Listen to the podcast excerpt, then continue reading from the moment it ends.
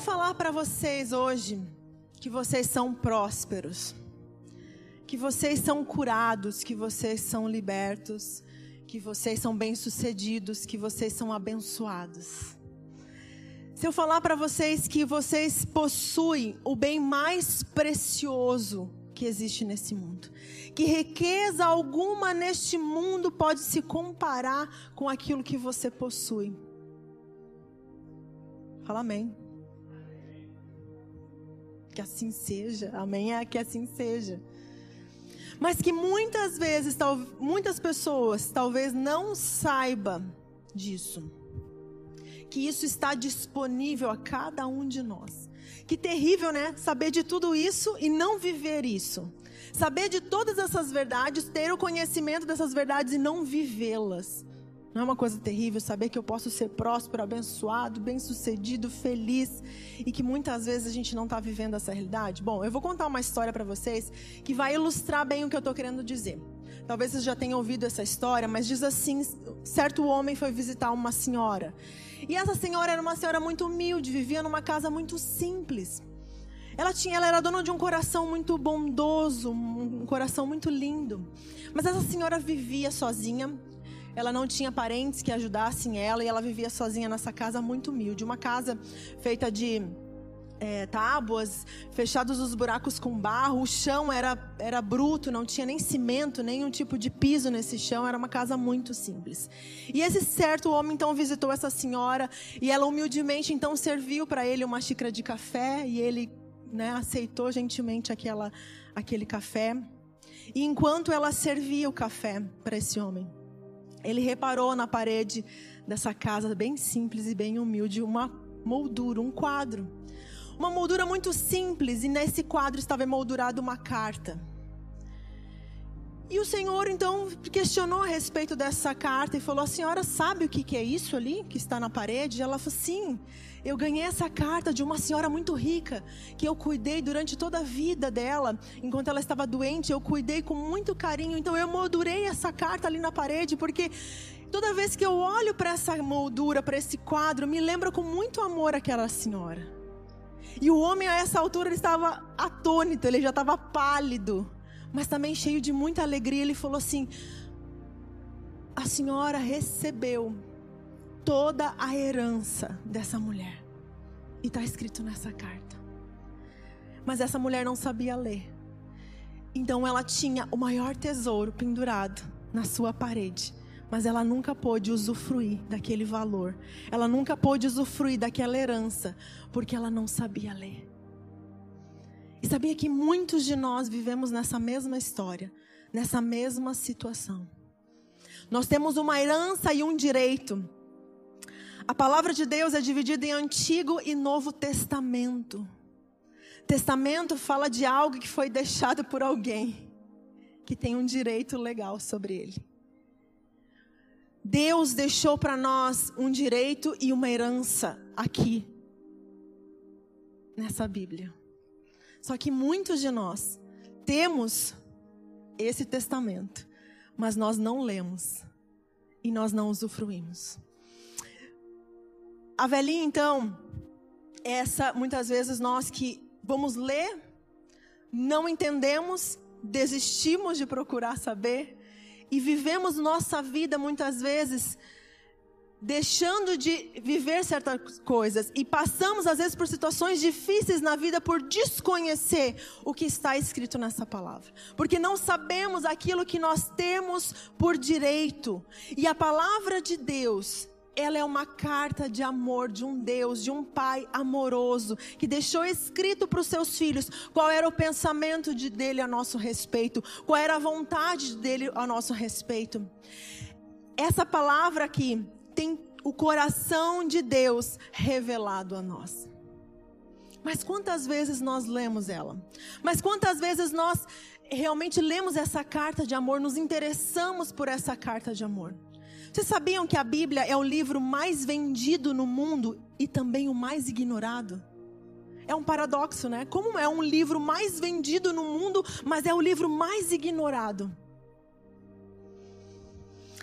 Na verdade, nós precisamos nos constranger por não por negligenciar essa carta de amor.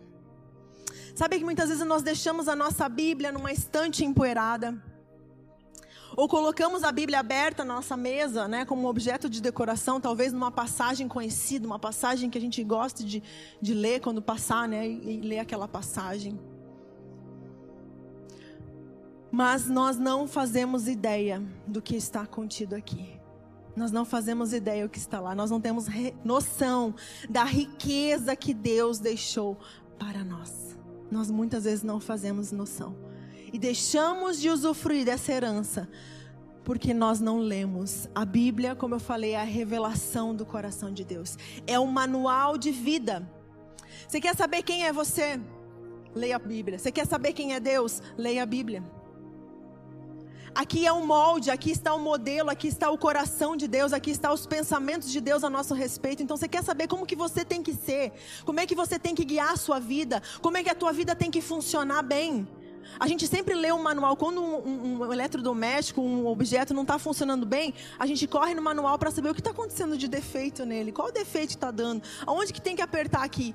A gente vai consultar um manual porque a gente quer saber para funcionar bem esse objeto, para funcionar bem esse eletrodoméstico.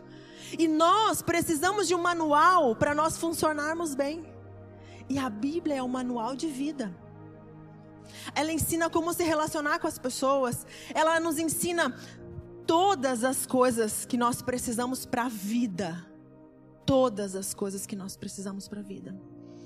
Então, tem uma aula, como eu falei no curso Metanoia, que eu falo sobre o poder da transformação que acontece através da palavra de Deus. Enquanto eu estava ministrando essa palavra, o Espírito Santo falou comigo: todos precisam ouvir isso. Então eu estou aqui realmente em obediência a essa voz, mas é também porque eu falo com muita paixão sobre a Bíblia. Eu amo a palavra de Deus. Eu amo a palavra de Deus. Se eu pudesse deixar um único ensinamento para vocês, se eu pudesse deixar um único ensinamento para os meus filhos, seria: Ame a palavra de Deus. Medite na palavra de Deus. Estude a palavra de Deus. Tenha a Bíblia como a sua fiel companheira de vida. Se eu pudesse deixar um único ensino, seria esse. Sabe que eu tenho imensa alegria quando as pessoas chegam para mim, Lide, eu aprendi com você a grifar a Bíblia. Eu aprendi com você a fazer anotações na palavra. Aquilo me enche de alegria. Quer me deixar feliz é quando eu conseguir colocar esse ensino em alguém. É quando eu conseguir compartilhar com alguém, porque eu realmente amo a palavra. Você ama a Bíblia? Você ama a palavra de Deus? Qual é a relação que você tem com a palavra de Deus? Como é o teu relacionamento. E quando eu falo relacionamento, vocês vão entender que é, é sobre um relacionamento com a palavra. Porque a palavra de Deus não é só um livro. A palavra é uma pessoa. E é a pessoa de Jesus Cristo. O Verbo se fez carne e habitou entre nós. Jesus é o Logos, Jesus é o Verbo. E ele se fez carne e habitou entre nós. Mas a palavra, quando eu me relaciono com a palavra, eu estou me relacionando com a pessoa de Cristo. Vocês entendem isso? Então é um relacionamento, sim, eu me relaciono com a minha Bíblia.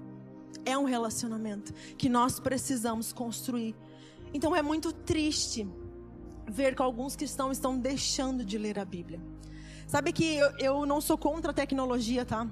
Entenda bem, a gente usa a tecnologia aqui na igreja e nós usamos a nosso favor.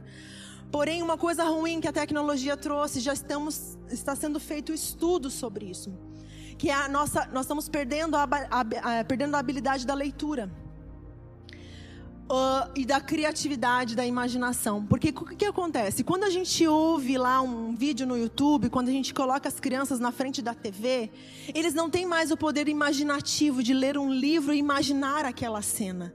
Não, eu já tenho a imagem toda formada, é muitas cores, muita, muitos atrativos, é muita coisas chamando a nossa atenção. E cada vez mais é isso, é coisas para chamar a nossa atenção, mas a gente não produz mais nada com a mente. A gente não imagina. Então, quando eu entro para dentro da Bíblia e começo a ler, eu preciso imaginar aquela cena. Então, então, hoje estão se estudando na psicopedagogia que as crianças estão perdendo essa habilidade da imaginação, da criação, da imaginação criativa. Porque está tendo pouca leitura, as pessoas não estão lendo mais. E é muito triste que a gente está perdendo é, realmente essa habilidade de ler, de ler livros, de ler a Bíblia, de contar histórias, de imaginar. A gente quer tudo pronto, tudo muito rápido. Vídeos de 10 minutos, vídeos de 5 minutos, fast food, é tudo muito rápido. E isso tem acontecido hoje, infelizmente, por conta da tecnologia. E as pessoas vêm para a igreja até e não trazem as suas Bíblias. A gente deixa a nossa Bíblia em casa. E eu fico me perguntando por que, que nós deixamos a nossa Bíblia em casa? Quando a gente vem para a igreja. Será que nós temos vergonha da Bíblia? Será que a gente acha que é um incômodo? Ah, é muito pesado, não vai caber na bolsa. Ah, essa Bíblia, né? Será que a gente acha que talvez a Bíblia possa ser algo que é sem relevância, né? Algumas pessoas nesses últimos dias falaram, né, que a Bíblia precisava ser atualizada. Então, algumas pessoas têm achado que a Bíblia está desatualizada, que ela precisa de uma atualização. E muitas vezes a gente acha que a Bíblia ela não tem uma mensagem para a nossa geração de hoje. Só que eu tenho algo para te dizer. A Bíblia, ela não está presa no Cronos. O Cronos é o tempo do homem. A Bíblia, ela respeita o tempo de Deus, que é o Kairos, e o tempo Kairos, ele é aqui, o hoje e amanhã. Deus é hoje e será para sempre. Ele é o mesmo ontem, o mesmo hoje e será para sempre. Ele não está preso no tempo Cronos. Então a palavra de Deus, ela é viva hoje, como ela foi viva há dois mil anos atrás, como ela vai ser viva para as próximas gerações. A palavra de Deus não está presa no tempo. Ela não está desatualizada. Ela é viva, ela é poderosa, ela é eficaz. Então nós precisamos entender. E foi feita uma pesquisa, eu gosto muito de pesquisar, e o Instituto Barna é um instituto que faz pesquisas no meio cristão, e eles fizeram uma pesquisa para tentar entender por que, que as pessoas estão deixando de ler a Bíblia. E nessa pesquisa as respostas foram assim. A principal resposta dessa pesquisa foi: eu desisti de ler a Bíblia porque eu fiquei confuso. Comecei a ler, não entendi e abandonei e deixei para lá. Essa foi uma das principais queixas das pessoas. E o não entendimento da Bíblia, ele tem a ver com uma tradução que você está lendo. Tem a ver com a versão que você está lendo. Pra você ter uma ideia, quando eu me converti, quando eu aceitei Jesus e comecei a frequentar, frequentar a igreja, eu comecei com a Bíblia Viva. A Bíblia Viva é uma versão que um pai traduziu para o filho de sete anos. Então era uma leitura muito fácil de entender a palavra de Deus. E eu fui para essa leitura. Mas hoje já se tem a nova tradução da linguagem de hoje, tem a Bíblia NVI, a nova versão internacional, que são Bíblias de fácil compreensão. Lógico, existem Bíblias, ah, até a King James, que é uma Bíblia excelente, tem a forma atualizada, com uma linguagem mais para a nossa atualidade. Existem várias versões que você pode adquirir. Você não precisa ficar numa versão que você não está entendendo. Então, isso não pode ser uma desculpa. Ah, eu não entendi a Bíblia.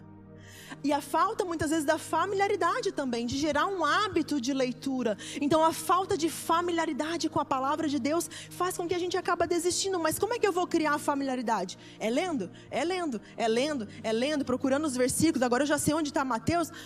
Né? As crianças a gente ensina a cantar uma musiquinha que canta os, os livros da Bíblia para que eles decorem os livros e saibam onde está cada sequência. Às vezes eu me esqueço onde está ah, Efésios, eu começo a cantar a musiquinha na minha mente, daqui a pouco eu já sei onde é para ir.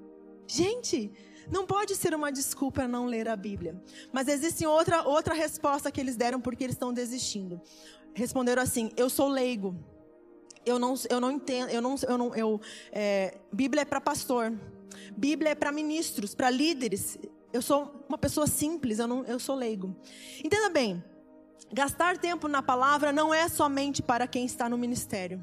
Não é somente trabalho do pastor preparar, ler a Bíblia e preparar um sermão para pregar no domingo. A Bíblia é um, deve ser lida por todo cristão.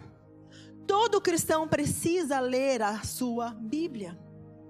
Agora, se as nossas pregações de domingo não estão gerando mais fome em vocês pela palavra de Deus, tem algo errado nas nossas pregações. Porque o que precisa acontecer é que domingo após domingo você pode vir aqui para ouvir a palavra e você tem que sair com mais fome. Você tem que sair com mais desejo de conhecer mais de Deus. Sabe por quê? Porque você não fica satisfeito comendo só o churrasco de domingo. Chega a segunda, você quer comer de novo. Segunda-feira, terça-feira, você quer teu, teu almoço, a tua janta, teu café da manhã, teu café da tarde, correto? Você não fica satisfeito em comer só no domingo aquela boa churrascada. Mas por que, que nós contentamos com o alimento espiritual apenas no domingo à noite? Quando na verdade nós deveríamos buscar o alimento todos os dias. Todos os dias. As outras respostas foram: não tenho tempo, já vou na igreja todo domingo, sou do mundo dos negócios, sou dona de casa, tenho filhos para cuidar e não sou estudante de teologia. Essas foram as principais respostas desse estudo. Você não precisa saber grego ou hebraico para você estudar a Bíblia. Você precisa saber ler. Se você sabe ler, então você pode estudar a Bíblia. A Bíblia é para quem nasceu há dois dias atrás na fé e para quem está há 40 anos no ministério. Ela não tem idade, ela não tem contraindicação. A Bíblia é para todos.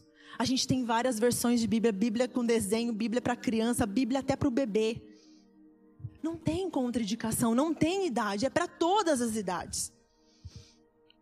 Na Greenhouse aqui a gente não tem escola dominical. Quem é do tempo da escola dominical que já ouviu falar?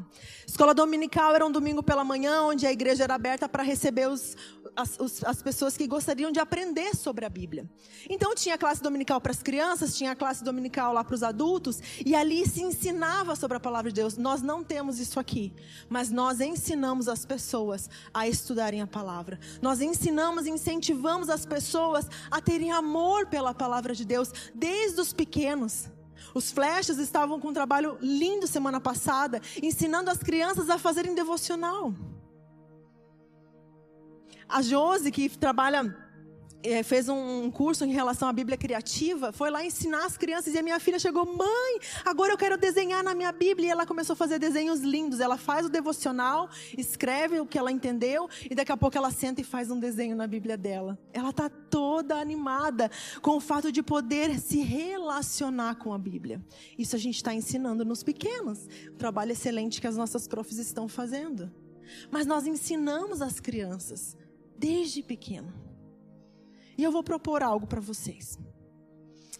Quinta-feira, depois eu vejo como é que eu vou fazer com a Sandréia com o curso de fundamentos. Mas quinta-feira, às 20 horas, aqui na igreja, né, eu e Michel vamos estar aqui para ensinar como estudar a Bíblia. Nós vamos ensinar como fazer um devocional. Nós vamos mostrar para vocês quais são as versões que existem, quais são as traduções da Bíblia, para que seja aquela que seja mais adequada para você. Então, se você tiver vontade, está aberto para todos. Se você tiver interesse, vem aqui quinta-feira às 20 horas, nós vamos fazer isso. Porque eu entendo algo. Essa igreja foi chamada para implantar a, a, cultura do reino. Só que a cultura do reino ela tem valores e os valores estão aqui. Se eu não estudar a, os valores do reino que estão aqui, eu não vou conseguir entender da cultura do reino, eu não vou viver a cultura do reino de Deus. Quando a gente fala, ah, vamos trazer o céu para a terra, ótimo, isso é um símbolo, né? Uma frase profética. Mas como é que eu trago a realidade do céu para a terra? Como que isso acontece na prática? A gente faz orações porque a gente faz declarações. Mas aquilo que a gente declara, a gente precisa viver. Como é que eu faço isso de forma concreta? Trazer o céu para a terra. Sabe como? Eu pego os valores, os valores do reino de Deus e começo a viver na terra. Eu começo a viver isso no meu dia a dia, na minha família, na minha casa, no meu trabalho. Isso é trazer o céu para a terra. Só que muitas vezes nós, como cristãos, nós cantamos canções, nós fazemos orações e fazemos declarações, só que nós não vivemos isso. Não basta só orar e declarar, nós precisamos viver. Então, isso aqui é vida de Deus. Isso aqui é a vida de Deus. E nós precisamos então conhecer essa palavra que tem poder para transformar. Agora vamos ser sinceros. Quantos de vocês já leram a Bíblia e falaram: Isso é chato. Ah, isso é maçante demais. Lá números, meu Deus. Quando começa as genealogias, pai de não sei quem, pai de não sei quem, filho de não sei quem, fulano, meu, é muita coisa. E é para isso e para aquilo outro, e você começa a se perder e fala: não, isso não é para mim, isso é chato demais, deixa para que os estudiosos façam isso, deixa para os pastores estudar a palavra de Deus, eu não quero saber. Quantos de vocês já acharam que esse negócio não era para vocês? Mas eu espero que nessa noite a gente possa desmistificar isso. Porque eu falo com toda a convicção que a Bíblia é algo fascinante. A palavra de Deus é algo fascinante. Quando você começar a ter as suas próprias descobertas, suas descobertas pessoais, você não vai se caber de tanta alegria. Quando você começar a descobrir tesouros escondidos, você vai ver que a Bíblia não é chata, ela é instigante. Você vai querer saber mais, e cada vez mais, e você que vai querer ir mais profundo. Olha o que diz Romanos 11, 33.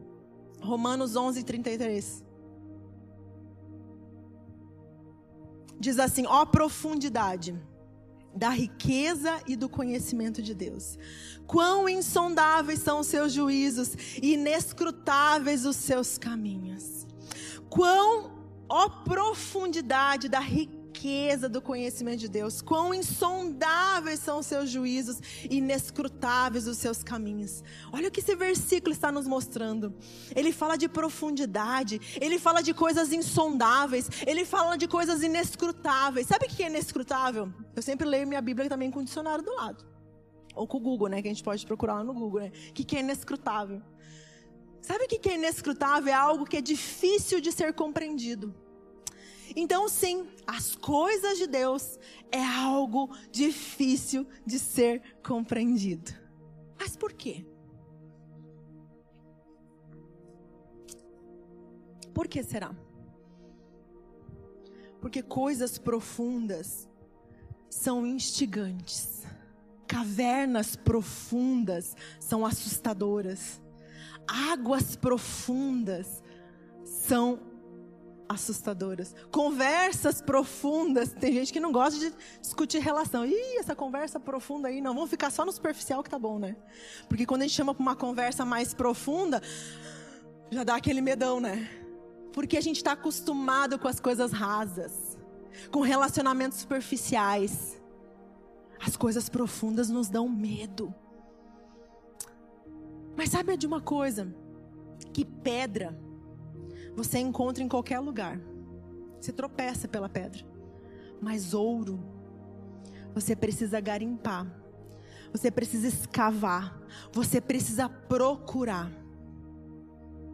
Eu fico pensando nesses, garimpe esses garimpeiros, esses homens que arriscam a própria vida em cavernas que eles não têm segurança nenhuma lá dentro. É o mínimo de segurança. Quantos acidentes a gente já viu relatados em garimpeiros é, de, de, de lugares em minas que foram de acidentes que aconteceram nessas minas?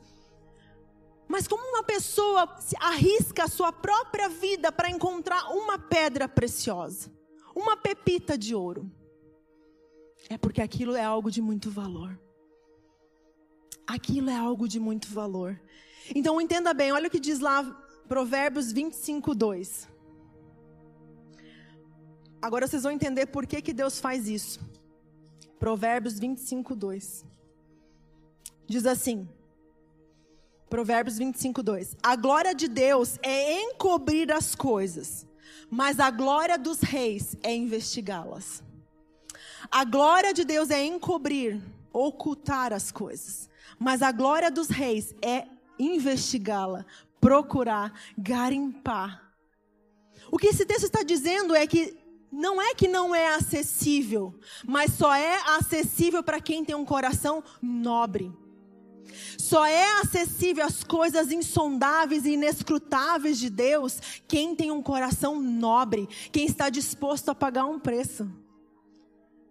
Quem está disposto a ir além do raso e do superficial. Porque quem tem um coração de rei, um coração nobre, ele quer investigar, ele quer saber mais, ele quer ir a fundo, ele não se contenta com o superficial. Tem uma frase que me acompanha desde a minha conversão, que é: Deus não tem filhos preferidos, mas tem filhos que o preferem. E isso tem sido a minha a minha missão de vida Deus não tem filhos preferidos, mas tem filhos que o preferem. Então eu tenho falado para Deus: eu quero ir aonde outros não querem ir. Eu quero chegar aonde outros não têm chegado. Eu quero conhecer o que outros não têm conhecido. Eu quero ir mais fundo. E a gente às vezes fala aqui na igreja: Deus, eu quero ir mais fundo. Vamos mais fundo. Você pode ir mais fundo. E muitas vezes você não entende. É o que nós estamos dizendo é: saia do superficial. Faça algo a mais. Dê um passo de fé. Saia do mecanismo. Saia do ensaiado, faça algo que, que você que outras pessoas não estão fazendo. Faça a diferença. Não porque Deus tem filhos preferidos, mas eu falo, Deus, você vai me ver aqui, né? Porque eu vou fazer tanto, eu vou fazer, eu vou chamar a tua atenção com o meu coração, não é o que a gente faz, mas é com o nosso coração. O nosso coração tem que chamar a atenção dos céus. Um coração sedento, a Bíblia diz, um coração contrito, um coração que busca a Deus, ele não despreza. Então, eu sempre ansiava por uma experiência com Deus. Eu sempre queria ir aonde outros não queriam ir porque havia uma sede dentro de mim. E eu vejo que isso tem faltado para a igreja hoje em dia. Uma fome e uma sede pelas coisas de Deus. E eu oro para que Deus levante pessoas como Pedro. Pedro, a gente tem dois relatos na, na, no Evangelho de Mateus e de Lucas. Eles relatando quando Pedro sai do barco. A passagem é assim: todos os discípulos estão dentro do barco. Todos. E Jesus vem andando sobre as águas. Está lá no livro de Mateus e Lucas. E Jesus vem andando sobre as águas. Pedro fala: Jesus, me chama que eu quero ir até você. E ele vem caminhando sobre as águas. Sabe quem relata essa história? Lucas e Mateus. Eles contam a experiência de Pedro, mas eles mesmos não tiveram uma experiência como essa. Tudo bem que Pedro afundou porque ele olhou o vento e ele, né, teve medo e ele começou a afundar, porque talvez a fé dele não era consistente o suficiente, não importa. Ele teve uma experiência com Deus, ele tinha uma história para contar. Chega de contar a experiência dos outros. Chega de contar o que aconteceu com fulano, você precisa começar a contar as suas próprias experiências. Eu andei sobre as águas. Os outros só contaram Pedro andou mas ele tinha algo para contar. Nós precisamos construir a nossa história com Deus. Nós precisamos começar então a viver algo com Deus, as nossas próprias experiências, o que você tem vivido com Deus. Muitas vezes nós nos contentamos em ouvir uma pregação de alguém que já leu a palavra, mastigou e ela trouxe pronta, colocou a mesa para a gente poder comer. Mas Deus está querendo nos dar um alimento na nossa própria boca. Não há nada comparado quando Deus fala com você e você é filho. Você ouve a voz de Deus, você é filho. Você tem um pai e ele quer se relacionar com você. Ele quer se relacionar com você. Então, nós precisamos parar de ficar pedindo para que as pessoas orem por nós. Nós amamos orar com as pessoas e nós fazemos isso de coração. Mas está chegando o tempo onde você precisa também a buscar a Deus, a ouvir a voz de Deus, o que Deus está falando para você. Não pedir que outros busquem a Deus por você. Ó, oh, busque o que Deus tem para falar para mim. Mas o que Deus está falando comigo agora, eu também estou posso ouvir. Mas por que talvez eu não estou ouvindo? Se eu sou filho, por que, que eu não estou ouvindo? Será que eu tenho disposição de buscar a Deus, a ouvir Deus realmente? Será que eu estou parando para buscar Ele? Ou será que eu estou tão fissurado, tão apaixonado pelas bênçãos e não estou apaixonado pelo abençoador? Porque muitas vezes nós abrimos a nossa Bíblia e a gente quer saber das promessas. Ah, eu quero ser abençoado, eu quero ser abençoado. Mas você quer o abençoador? Ou você quer só as bênçãos? Eu quero o abençoador. Porque se eu tiver o abençoador, eu vou ter tudo. Eu vou ter tudo. A Bíblia não é um livro, um livro que acompanha um ritual religioso. Abra suas Bíblias, vamos ler a Bíblia lá. Não é algo que acompanha um ritual religioso. Não é só mais uma opção de leitura. Ah, eu tenho a, livro, a, a Bíblia e tenho esse livro. Ah, eu vou escolher o livro. Não é uma opção de leitura. A Bíblia é fonte de vida. Ela é a vida, ela é a própria vida de Deus, porque ela carrega a vida do autor. A Bíblia carrega o caráter desse do autor que escreveu. Ela carrega a vida do próprio autor. A Bíblia é a palavra viva, viva. Fala de algo que é vivo. Não é algo que é morto, não é algo que está desatualizado. Não é algo que é estático, é algo que é vivo. Quando eu leio a palavra de Deus, vida começa a ser gerada dentro de mim. Algo começa a ser construído aqui dentro no meu homem, na minha, no nosso homem espiritual. Nós somos, temos o homem carnal, mas temos o homem espiritual dentro de nós. E esse ser espiritual começa então a ganhar vida. Ele começa a se fortalecer cada vez que eu leio essa palavra. Porque ela é vida. Então, às vezes eu fico me perguntando por que, que as pessoas não leem a Bíblia. Se é um presente que o Pai deixou para nós, se é algo tão precioso que Deus deixou para nós, por que, que as pessoas não leem a Bíblia? E a única resposta que eu consigo encontrar é que as pessoas não sabem o porquê. Não sabem o porquê de ler a Bíblia. Elas não sabem o porquê. Você sabe o porquê? Por que, que nós temos que ler a Bíblia? Porque eu não faço aquilo que eu não entendo. Eu não dou valor por aquilo que eu não compreendo. Mas quando eu começo a compreender o valor, aí eu começo a fazer. Mas enquanto eu não, tô, não compreendo, eu não vou fazer. Então, Talvez você não saiba os benefícios que tem de estudar a palavra de Deus. E talvez você seja um que, que se pergunta: o que, que eu ganho lendo isso? O que, que isso, isso aqui vai fazer diferença na minha vida? Será que isso aqui vai produzir alguma mudança na minha vida? Então vamos lá, a resposta é sim. Abra sua Bíblia em 1 Pedro 2,2.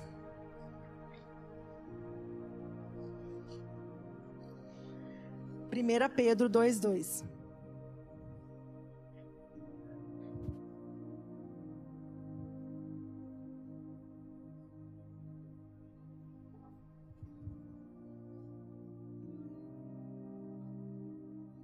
Diz assim: Como crianças recém-nascidas, desejem o genuíno leite espiritual, para que por ele lhe seja dado crescimento para a salvação. Como crianças recém-nascidas, deseje o genuíno leite espiritual. Você já teve um recém-nascido na tua casa? Eu tive dois. O Lucas, o Michel já contou aqui para vocês, Lucas quando nasceu, né, lá no hospital já o pediatra falou assim: "Olha, esse menino é faca na bota. Vocês segura ele firme ali porque ele vai querer dominar a casa". Gente, quando eu trouxe ele para casa, ele eu não consegui fazer mais nada. A minha vida acabou. Eu só dava de mamar. Eu saía às vezes do banho molhada e o Michel tinha que vir me secando enquanto eu estava dando de mamar porque o menino esguelava, ele se afinava, ele gritava gritava. Quando chegava, passava as duas horas cravada, ele era um relógio. Eu tinha que parar tudo o que eu estava fazendo e dar de mamar para a criatura. Porque ele era desesperado pelo leite. Desejem o genuíno leite como crianças recém-nascidas. Deixa eu falar algo para você. Como é que uma criança deseja leite? Quem falou para ela que ela tem que desejar o leite? Sabe que a sucção, se você vê, às vezes você pode ver uma é, ultrassonografia e você vai ver lá que os bebês às vezes estão chupando o dedo dentro da barriga da mãe. Porque o ato da sucção é algo instintivo. É algo instintivo e que diz respeito à sobrevivência. Então o nenê, se você encostar o rosto na, perto da boquinha dele, ele vai sugar. Ele vai mamar tudo que ele vê pela frente, porque é um ato instintivo, ele quer sugar, porque isso é essencial para a sobrevivência dele. Ansiar pelo leite é uma questão de sobrevivência. E também deveria ser o mesmo para a vida espiritual. Nós precisamos ansiar pelo leite espiritual. Nós precisamos ansiar pela palavra de Deus, pelo alimento de Deus. E algo que eu acho lindo, nós até cantamos aqui, eu não sei se vocês sabem, nós cantamos agora, que o nome El Shaddai é o nome de Deus é um dos nomes de Deus. El Shaddai, no grego, ele significa o, do, o Deus Todo-Poderoso. Mas no hebraico, El Shaddai significa o Deus que amamenta. O Deus que amamenta. Que Shad é seio. Gente, olha que coisa mais linda. Percebe a beleza que há na palavra de Deus, que é na Bíblia? Está falando aqui que Ele é um Deus que supre todas as nossas necessidades. E Ele é um Deus que nos nutre de tudo aquilo que nós precisamos. Então, o El Shaddai, o Deus Todo-Poderoso, o Deus que amamenta, está lá pronto, mas precisa de crianças de que, que anseiam ardentemente pelo leite espiritual, crianças recém-nascidas que desejem esse alimento. Sabe por que, que você não come quando você já está satisfeito? O que está satisfazendo a tua alma? Por que, que nós não temos mais fome e sede pela palavra de Deus? Porque nós estamos arrotando alguma coisa.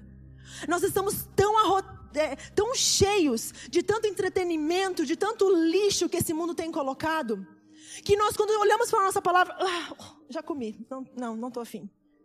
A gente não tem esse anseio, mas uma criança recém-nascida, ela só vê a teta da mãe, ela quer mamar, ela quer mamar, ela quer mamar, ela quer ser suprida porque ela sabe que aquilo é essencial para a vida, para a sobrevivência dela. Mas muitos cristãos não leem a Bíblia porque eles estão satisfeitos com tantas outras coisas. Tantas outras coisas nos preenchem. Mas o Deus é aquele que nos ama, que nos nutre, que nos supre para o crescimento. E o texto ainda diz assim: para que por ele lhe seja dado crescimento para a salvação.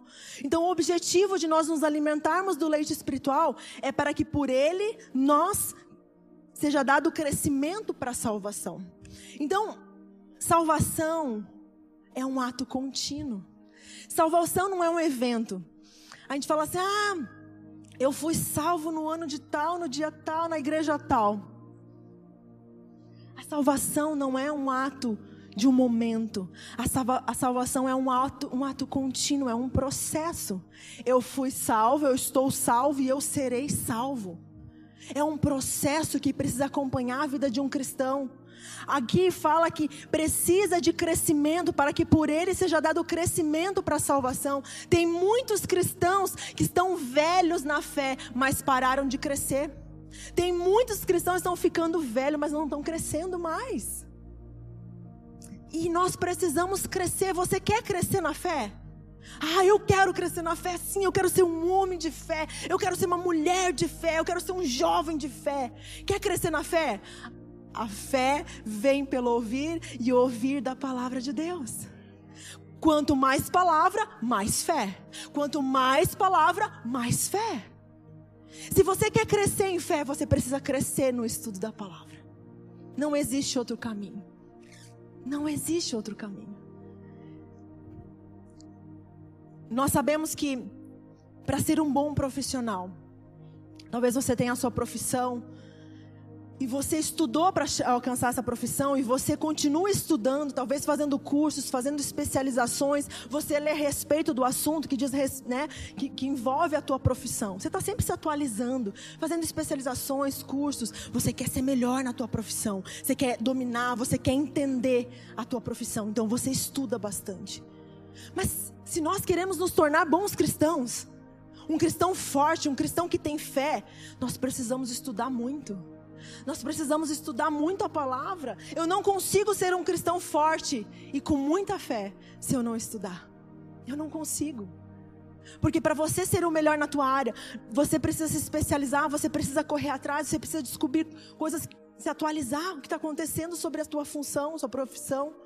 Mas quando nós falamos da palavra de Deus, muitas vezes nós achamos que tá bom assim. Tá bom o conhecimento que eu tenho até aqui eu fico pensando que as, quais as transformações que nós podemos gerar se nós lêssemos a palavra de Deus diligentemente. E recentemente foi feito um, um estudo também sobre isso. E esse estudo comprovou a diminuição da depressão em pessoas que liam a Bíblia quatro vezes na semana. A diminuição da depressão. A amargura nos relacionamentos entre pais e cônjuge caiu em 40%. Problemas com raiva caiu 32% de pessoas que leem a Bíblia quatro vezes na semana. E contato com a pornografia caiu em 60%. Há um impacto na vida daquele que estuda, que lê a Bíblia regularmente. Há uma transformação poderosa que acontece, isso é consequência todas as civilizações que foram edificadas sobre o fundamento da palavra de Deus prosperaram todas. Existem grandes avanços sociais que nós conhecemos hoje, foram baseados na palavra, leis civis foram baseadas na palavra de Deus. Porque isso aqui não é só coisas espirituais, fala de política, fala de relacionamento, fala de casamento, fala de criação de filho, fala de cultura, fala de tudo. Não está desatualizada, fala de tudo. Tudo que nós precisamos está na palavra de Deus, ela é fonte de vida. E ela produz uma transformação aonde ela passa. Segunda Crônicas, Segunda Crônicas 17. Eu gosto de estudar sobre os reis e os seus reinados e tudo aquilo que aconteceu. E nesses estudos é muito claro ver que quando um rei, um reinado obedecia a Deus, ele prosperava. Quando esse reinado desobedecia, ele entrava em ruína, ele, ele ia para exílio. Ele era atacado por exércitos, mas quando um rei decidia seguir a Deus, eles prosperavam. E olha o que aconteceu no reinado de Josafá. É, segunda Crônicas 17, do 3 ao 12. Segunda Crônica 17, 3, fala assim, o Senhor esteve com Josafá porque ele andou nos primeiros caminhos de Davi seu pai e não buscou os balaíns, pelo contrário, buscou o Deus de seu pai e andou nos seus mandamentos e não segundo as obras de Israel. O Senhor confirmou o reino nas suas mãos e todo Judá deu presentes a Josafá, de modo que ele teve riquezas e glórias em abundância. O coração dele se tornou ousado em seguir os caminhos do Senhor. E ainda tirou os lugares altos e os postes da deusa Azerá que havia em Judá. Olha só o que, que ele fez no terceiro ano do seu reinado. Ele enviou os seus oficiais, Benhalim, Obadias, Zacarias, Natanael, Micaías, para ensinarem nas cidades de Judá com eles enviou os levitas Semaías, Netaías, Zebadias, Azel e Seminarote, Jonatas, Adonias, Tobias e Tobe Adonias. E com eles levitas enviou os sacerdotes Elisama e Georão. Eles ensinaram em Judá, tendo consigo o livro da lei do Senhor. Percorriam todas as cidades de Judá e ensinavam o povo. O terror do Senhor veio sobre todos os reinos da terra que estavam ao redor de Judá, de maneira que não fizeram guerra contra Josafá. Alguns dos filisteus trouxeram presentes a Josafá e prata como tributo. Também os árabes lhe trouxeram 7.700 carneiros e 7.700 bodes. Josafá se tornou cada vez mais poderoso e constituiu fortalezas e cidades armazéns em Judá. Josafá se tornou cada vez mais poderoso. Havia algo que fazia diferença no reinado de Josafá. Sabe o que foi? Ele decidiu ousadamente seguir os caminhos do Senhor. E ele não fez só isso, ele não fez uma escolha própria de seguir. Ele decidiu colocar os sacerdotes, os levitas, todos os oficiais na rua, ensinando a palavra de Deus para o povo. E porque ele fez isso, não teve guerra houve paz, abundância. Ele foi o homem mais poderoso e mais rico naquele tempo. Por que disso? Porque ele decidiu colocar Deus no centro do seu governo. Ele decidiu basear a sua vida e o seu governo na palavra de Deus.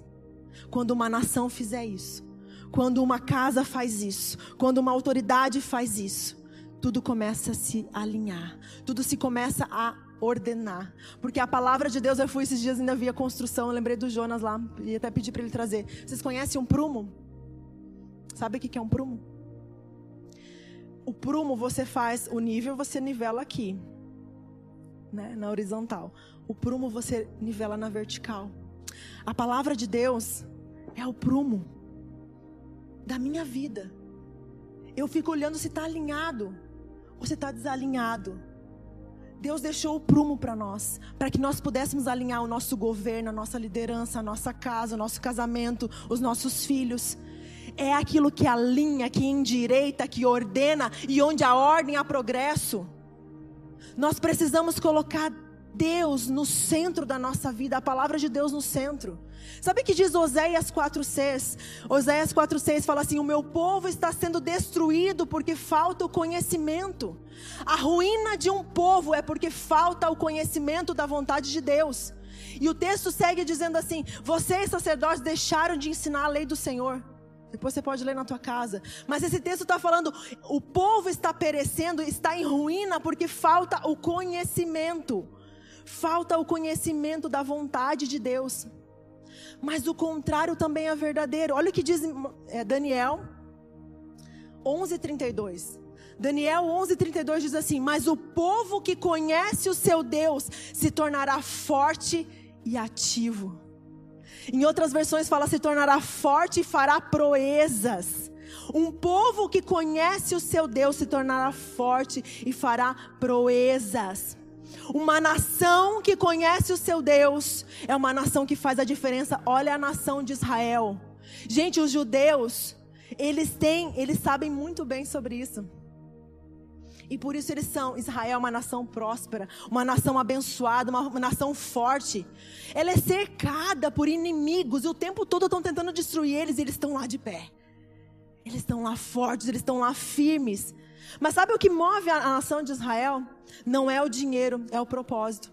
Sabe qual é o propósito da nação de Israel? Eles querem causar um impacto no mundo. E como é que eles fazem isso? Eles pegam isso aqui e eles embasam a economia, a educação, a cultura, tudo na nação de Israel é baseado na palavra de Deus. Eles pegam isso aqui e eles baseiam a economia, a palavra, tudo, tudo eles baseiam aqui. Por isso que eles são muito prósperos. O povo que conhece o seu Deus fará proezas. E hoje a nação de Israel, vocês podem pesquisar no YouTube, na, na internet, a nação de Israel é considerada uma superpotência, porque é um povo que decidiu obedecer à voz do Senhor. Eles decidiram viver pela palavra. Então, eu, eu gosto, e realmente já falei isso para as mulheres, uh, sobre a questão da educação eu amo ouvir sobre a educação do povo judeu. Não dos ortodoxos, porque eles são muito radicais, mas do, dos judeus messiânicos. Eu amo ouvir os ensinamentos que eles têm sobre a educação de filhos. E sabe que uh, se tem algo que o judeu sabe fazer é estudar a palavra. Se tem algo que um judeu sabe fazer bem é estudar a Bíblia. Eles têm temor pela palavra, como muitos de nós cristãos não temos. Eles levam a sério esse negócio de estudar a Bíblia. Eles levam a sério. Tanto que um pai judeu, ele pega um filho no berço, ainda bebê, e ele começa a fazer declarações de versículos bíblicos da Torá para aquela criança. A criança nem, nem entende nada. Mas aquele pai judeu, aquela mãe, começa então a falar para aquela criança, ainda no berço, os versículos da palavra, da lei de Moisés. Ele começa então a fazer declarações. E a Shema, que é uma oração que os judeus fazem, a Shema é uma oração que eles fazem de manhã e de noite, tá? A Shema, ela é baseada em três versículos da Torá. Eu vou falar os três versículos, você anote se você quer depois ler em casa. Uh, a Shema, para vocês terem uma ideia, eles, é a primeira oração que eles ensinam os filhos. É a primeira oração que eles ensinam os filhos a orar. E também é a última palavra pronunciada por um judeu antes de morrer. É a, chamar. Então a chamar ela é baseada no texto de Números 15, 37 ao 41, se você está anotando. Números 15, 17, é, 37 a 41. Números 11, do 13 ao 21. E Deuteronômio 6, do 4 ao 9. Então, sabe que uma criança, quando aprende a ler, ela já aprende a chamar. Tá? Ela já tem que aprender a chamar desde pequena, desde que ela começa a ler. Quando ela faz 12 anos, o menino faz o Bar Mitzvah. O Mitzvah é a, o Pentateuco, são as cinco, os cinco livros do Antigo Testamento baseados na lei de Moisés. A criança ela precisa recitar alguns versículos no Bar Mitzvah. Assim como a gente tem a festa de 15 anos aqui no, no, na nossa, no, no, Ocidente, né? Assim como lá eles têm o Bar Mitzvah, que a criança com 12 anos tem que fazer recitar a Torá, que é recitar a Mitzvah. E nosso, o nosso filho daqui a pouco, mais uns meses, vai, vai completar 12 anos e a gente deu um desafio de versículos para ele decorar. Ele, ah, a gente vai fazer bar mitzvah. Eu falei, não, não vai fazer bar mitzvah. Mas eu quero que você, com 12 anos, venha recitar para nós alguns versículos que você decorou. E ele está lá estudando, está lá? Preocupado, né? Que nesse dia ele vai ter que falar os versículos. Porque nós queremos ensinar os nossos filhos a estudar a palavra. E olha o que diz aqui em Deuteronômio 6, 4, que faz parte da, da Shema. Deuteronômio 6, do 4 a 9. Escute, ó Israel, nosso Deus. É o único Senhor, Portanto, ame o Senhor seu Deus de todo o coração, de toda a sua alma, com toda a sua força. Essas palavras que hoje lhe ordeno estarão no seu coração. Você as inculcará você as inculcará aos seus filhos e delas falará quando estiver sentado em sua casa, andando pelo caminho, ao deitar-se, ao levantar-se, também deve amarrá-las como sinal na sua mão, e lhe, será, e lhe serão por frontal entre os olhos, e você as escreverá nos umbrais da sua casa e nas suas portas. Sabe o que, que diz a palavra inculcar? No original, fala de perfurar mas também fala de afiar. Eu falei, brinquei com a Sandréia, nós estamos afiando as nossas flechas. Fala de afiar os seus filhos, de inculcar os seus filhos, é afiar, deixar eles preparados. Quem tem afiado as nossas flechas? Quem é o dever de afiar, afiar as nossas flechas? Você já se perguntou quem está doutrinando os nossos filhos? Isso aqui, para o judeu, era algo muito sério. Eles levavam muito a sério a missão na educação dos filhos, desde pequeno. Era algo que eles assumiam como um compromisso e eram muito intencionais nisso. Mas quem está doutrinando os nossos filhos?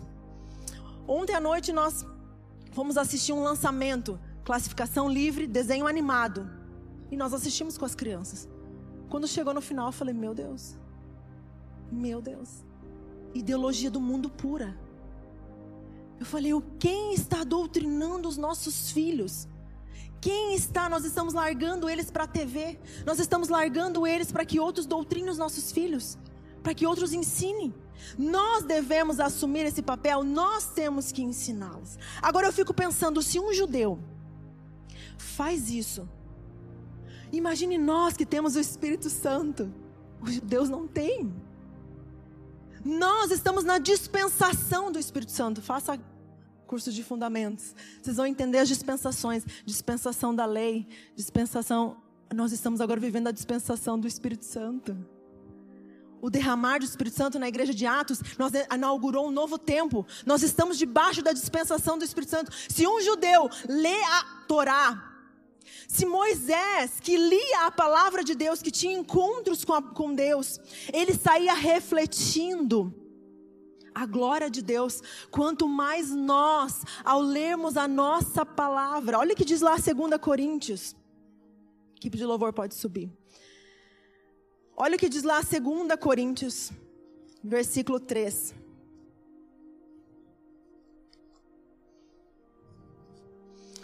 Moisés, então, para vocês entenderem o contexto. Moisés entrava na tenda do encontro. E ele absorvia da glória de Deus a tal ponto que a face dele resplandecia, brilhava. E sabe o que, que Moisés fazia? Ele botava um véu para que o povo não percebesse que a glória estava indo.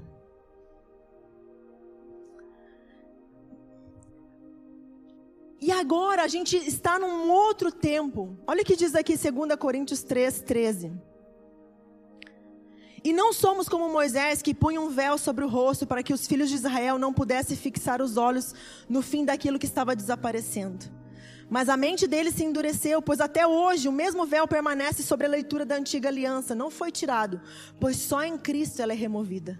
Mas até hoje, quando Moisés é lido, o véu está sobre o coração deles. Quando, porém, alguém se converte ao Senhor, o véu é tirado. Ora, o Senhor é Espírito, e onde está o Espírito do Senhor, aí a liberdade.